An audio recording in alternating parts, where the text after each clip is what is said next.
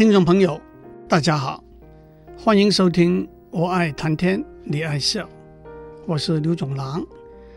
欧森纳先生环球之旅，探索水的各种面貌，到了非洲，仅次于亚洲，非洲是世界第二大、人口第二多的一个洲。非洲有五十六个独立国家，加上两个不被多数国家承认的领土和一些群岛。非洲有悠久的文明历史，古埃及文明就是一个重要的例子。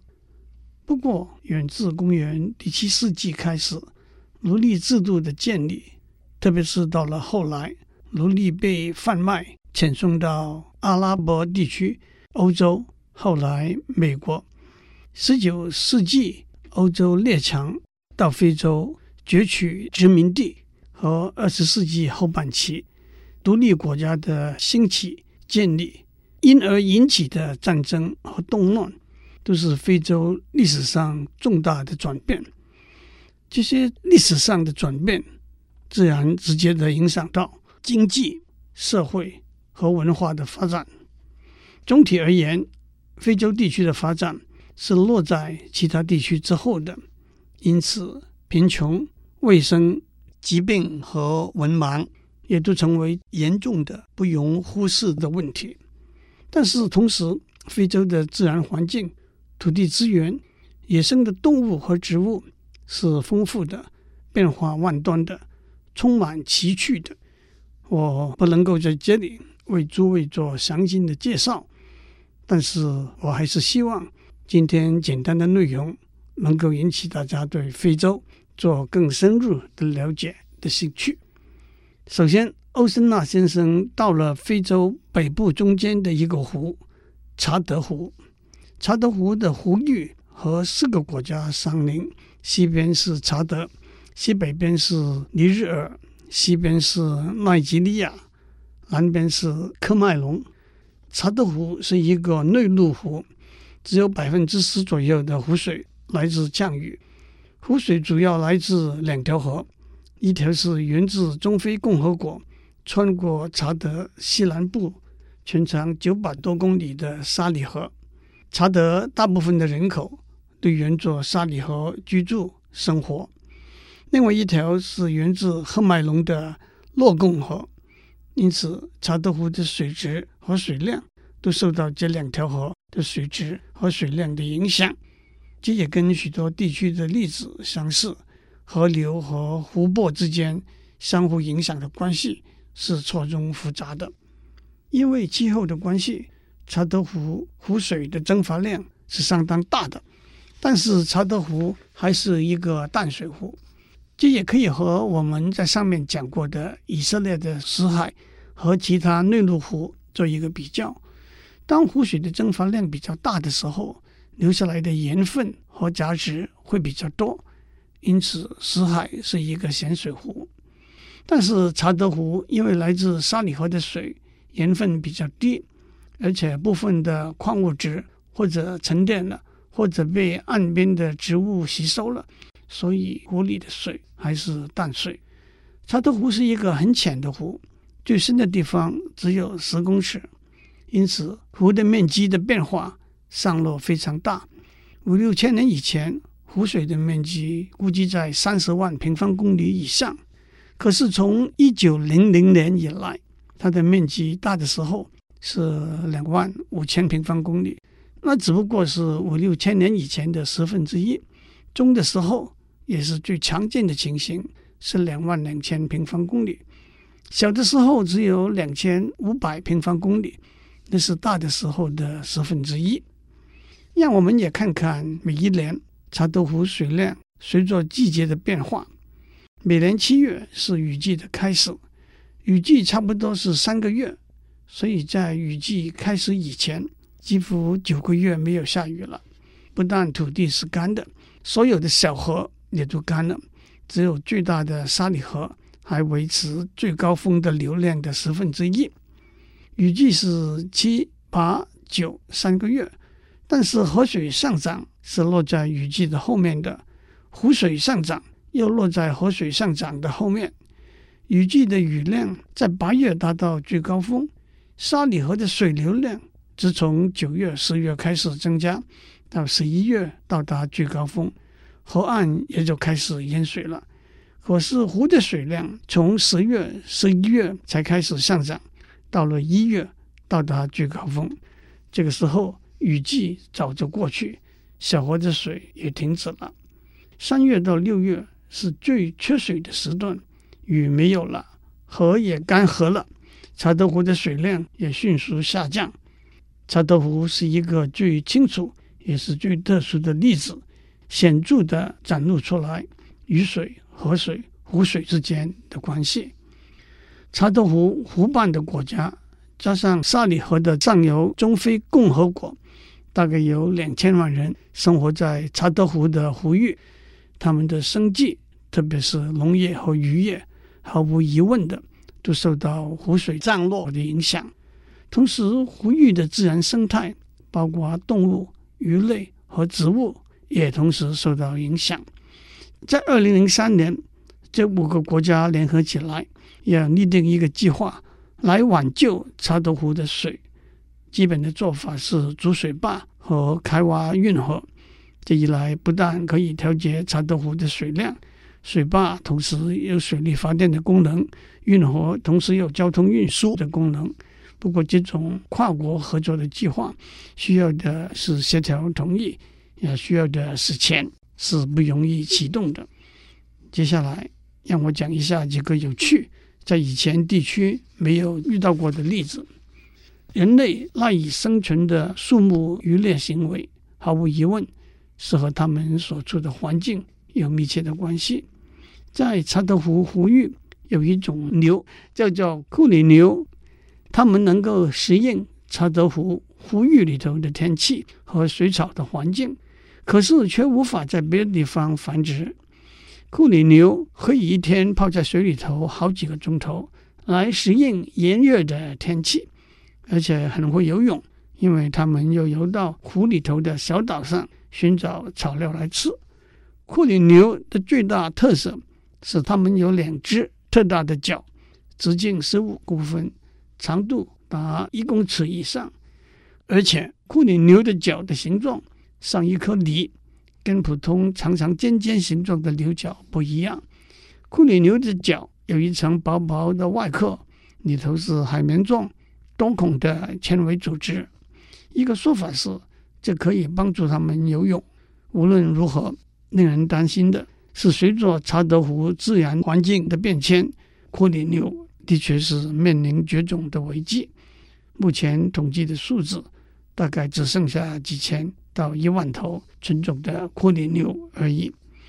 在查德湖这么大的湖里头，捕鱼自然是许多人的生计。按照十九世纪，一位在非洲西部探险的著名的英国探险家的描述：查德湖里头多的是鱼，妇女们涉水到湖里头，排成一列，对着岸边走，随手就可以把水里头的鱼抓到；否则，鱼也会被赶到岸上去，随手就可以捡起来了。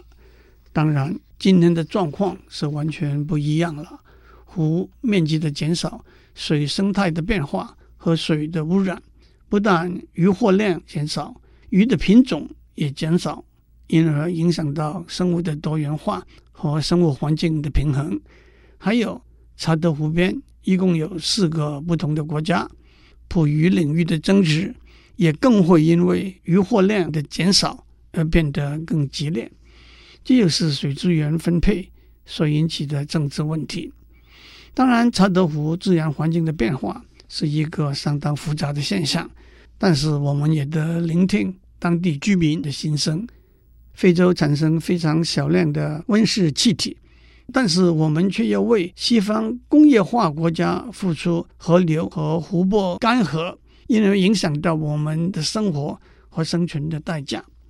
接下来，欧森纳先生到了非洲西南角纳米比亚这个国家里头的纳米比沙漠。不过讲到非洲的沙漠，让我打一个岔。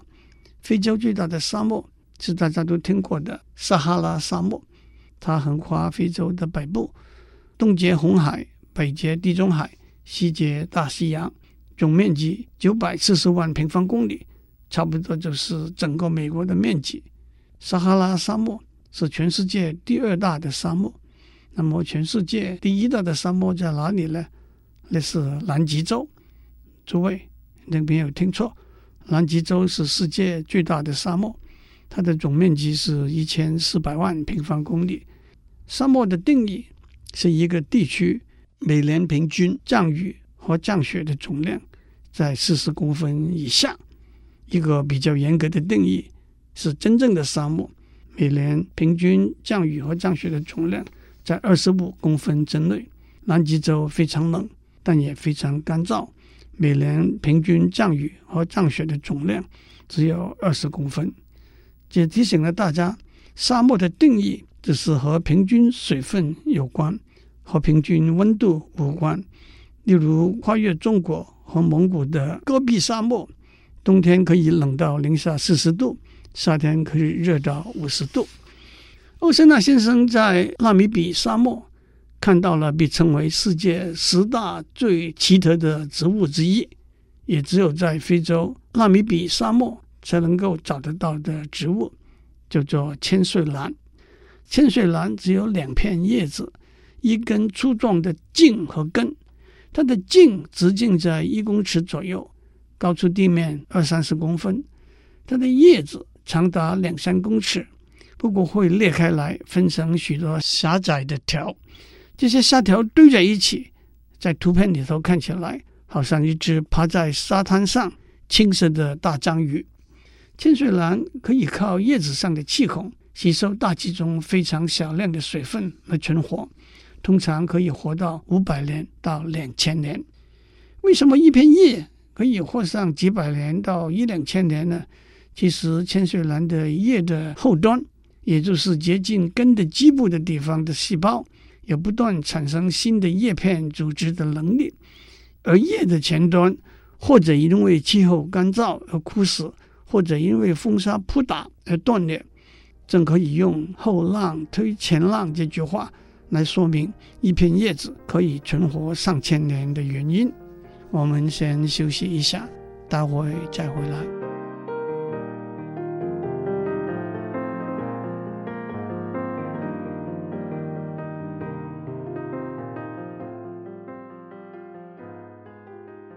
欢迎继续收听《我爱谈天，你爱笑》。欧森纳先生在纳米比沙漠还找到一些有趣的昆虫和动物。让我先把纳米比沙漠的地理位置交代一下：沿着非洲的西海岸，赤道以南，自北向南的三个国家是安哥拉、纳米比亚和南非共和国。纳米比沙漠从安哥拉西南到纳米比亚。沿着南大西洋海岸延绵两千公里，被认为是世界上最老的沙漠，有五千万年到一亿年的历史。它每年的平均雨量只有十公分。东边从印度洋吹过来的风穿过陆地上，水分逐渐消失。到达纳米比沙漠的时候，已经变得很干燥了。而同时，西边从南大西洋吹过来的风。遇上东边吹来的热空气，空气中的水分就会形成云和雾。因此，在纳米比沙漠，早晨的雾由海岸吹向内陆是常有的现象。沙漠里头的动物和植物也就靠吸收雾里头的水分来维持生存。让我们用两个例子看看纳米比沙漠里头的甲虫用什么方法吸取雾里头的水汽。有一种叫做巨物甲虫，它们晚上躲在沙里头，你们以前爬出来，在沙上迎着风的方向挖长长的一条沟。晨雾吹过来的时候，水汽凝结在沟隆起的边上，这些甲虫就靠这些水分来维持生命。其实，巨物甲虫是一个俗称，巨物就是用沙沟聚集雾里头的水的意思。它正确的学名是两个长长的拉丁字，我也认不出来。另外一种叫做木雾甲虫，木雾就是沐浴在雾里头的意思。木雾甲虫爬到沙丘上面，头低下来，后脚撑高，身体形成一个四十五度的角，背上的翅膀迎着吹过来的晨雾，晨雾里头的水分凝聚在甲虫的翅膀上，往下流到甲虫的嘴边，这是何等神妙！但是神妙之处不仅仅如此，晨雾里头的水汽在甲虫翅膀形成的水滴。直径大概只有千分之一公分，这么小的水滴很容易就会被风吹得四散横飞，而不一定往下流到甲虫的嘴里。因此，甲虫的翅膀上有许多隆起来的小块，这些小块是亲水性的物质，小水滴就会粘在这些小块上。而且，当小水滴粘在亲水性的物质上面的时候，小水滴的形状会变得扁平。不容易被风吹开。等到小水滴聚合起来，形成一个直径大约是十分之一公分的大水滴的时候，大水滴会因为重力的吸引而往下流。围绕着这些隆起来的亲水性的小块，是疏水性的像蜡一样的物质构成的小槽。大水滴就沿着水槽往下流，而不会粘在小槽边上，顺着重力的吸引。流到甲虫的嘴里头去。在二零零一年，当两位英国牛津大学的动物学家发现木屋甲虫的翅膀的结构之后，他们指出可以利用相同的原理制成做膨胀的布和屋顶的瓦，用来收集空气中的水汽。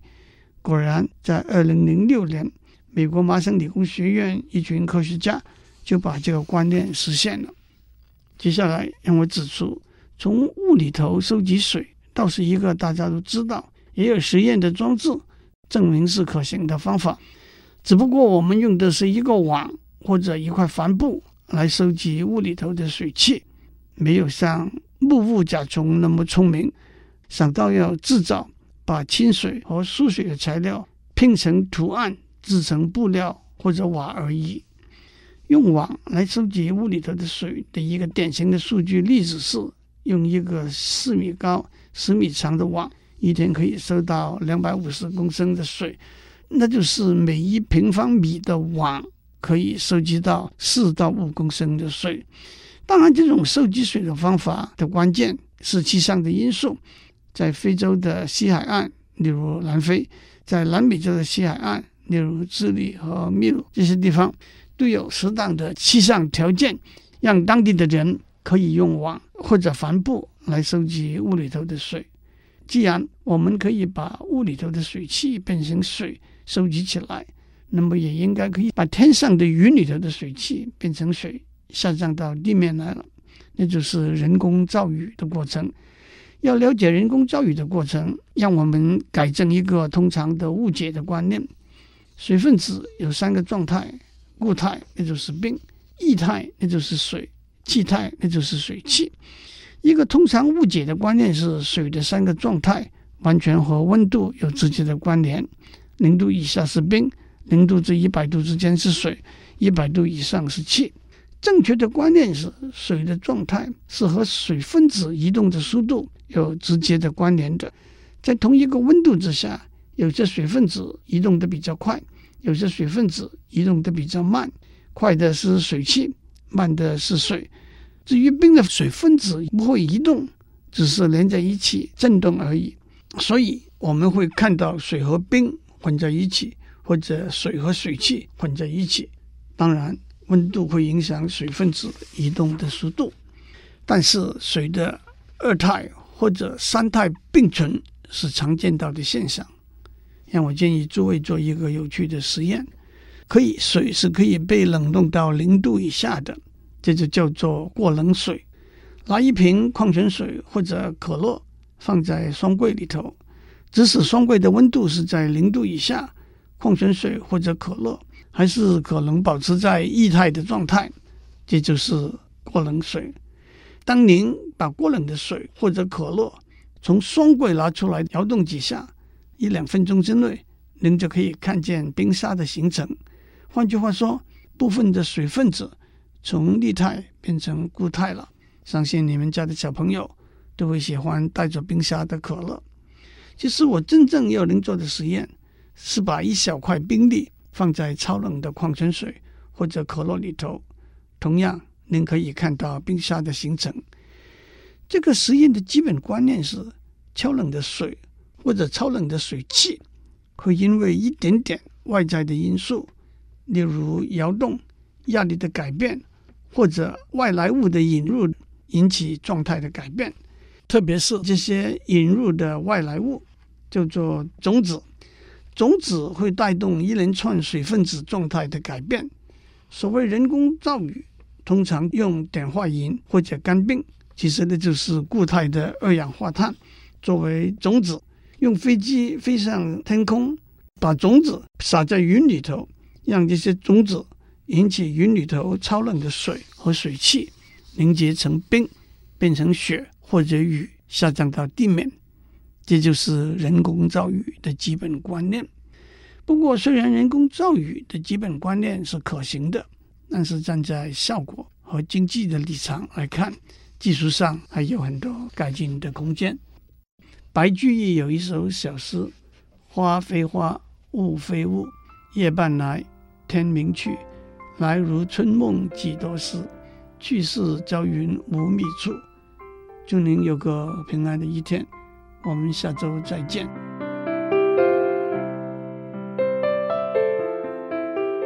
以上内容由台达电子文教基金会赞助播出。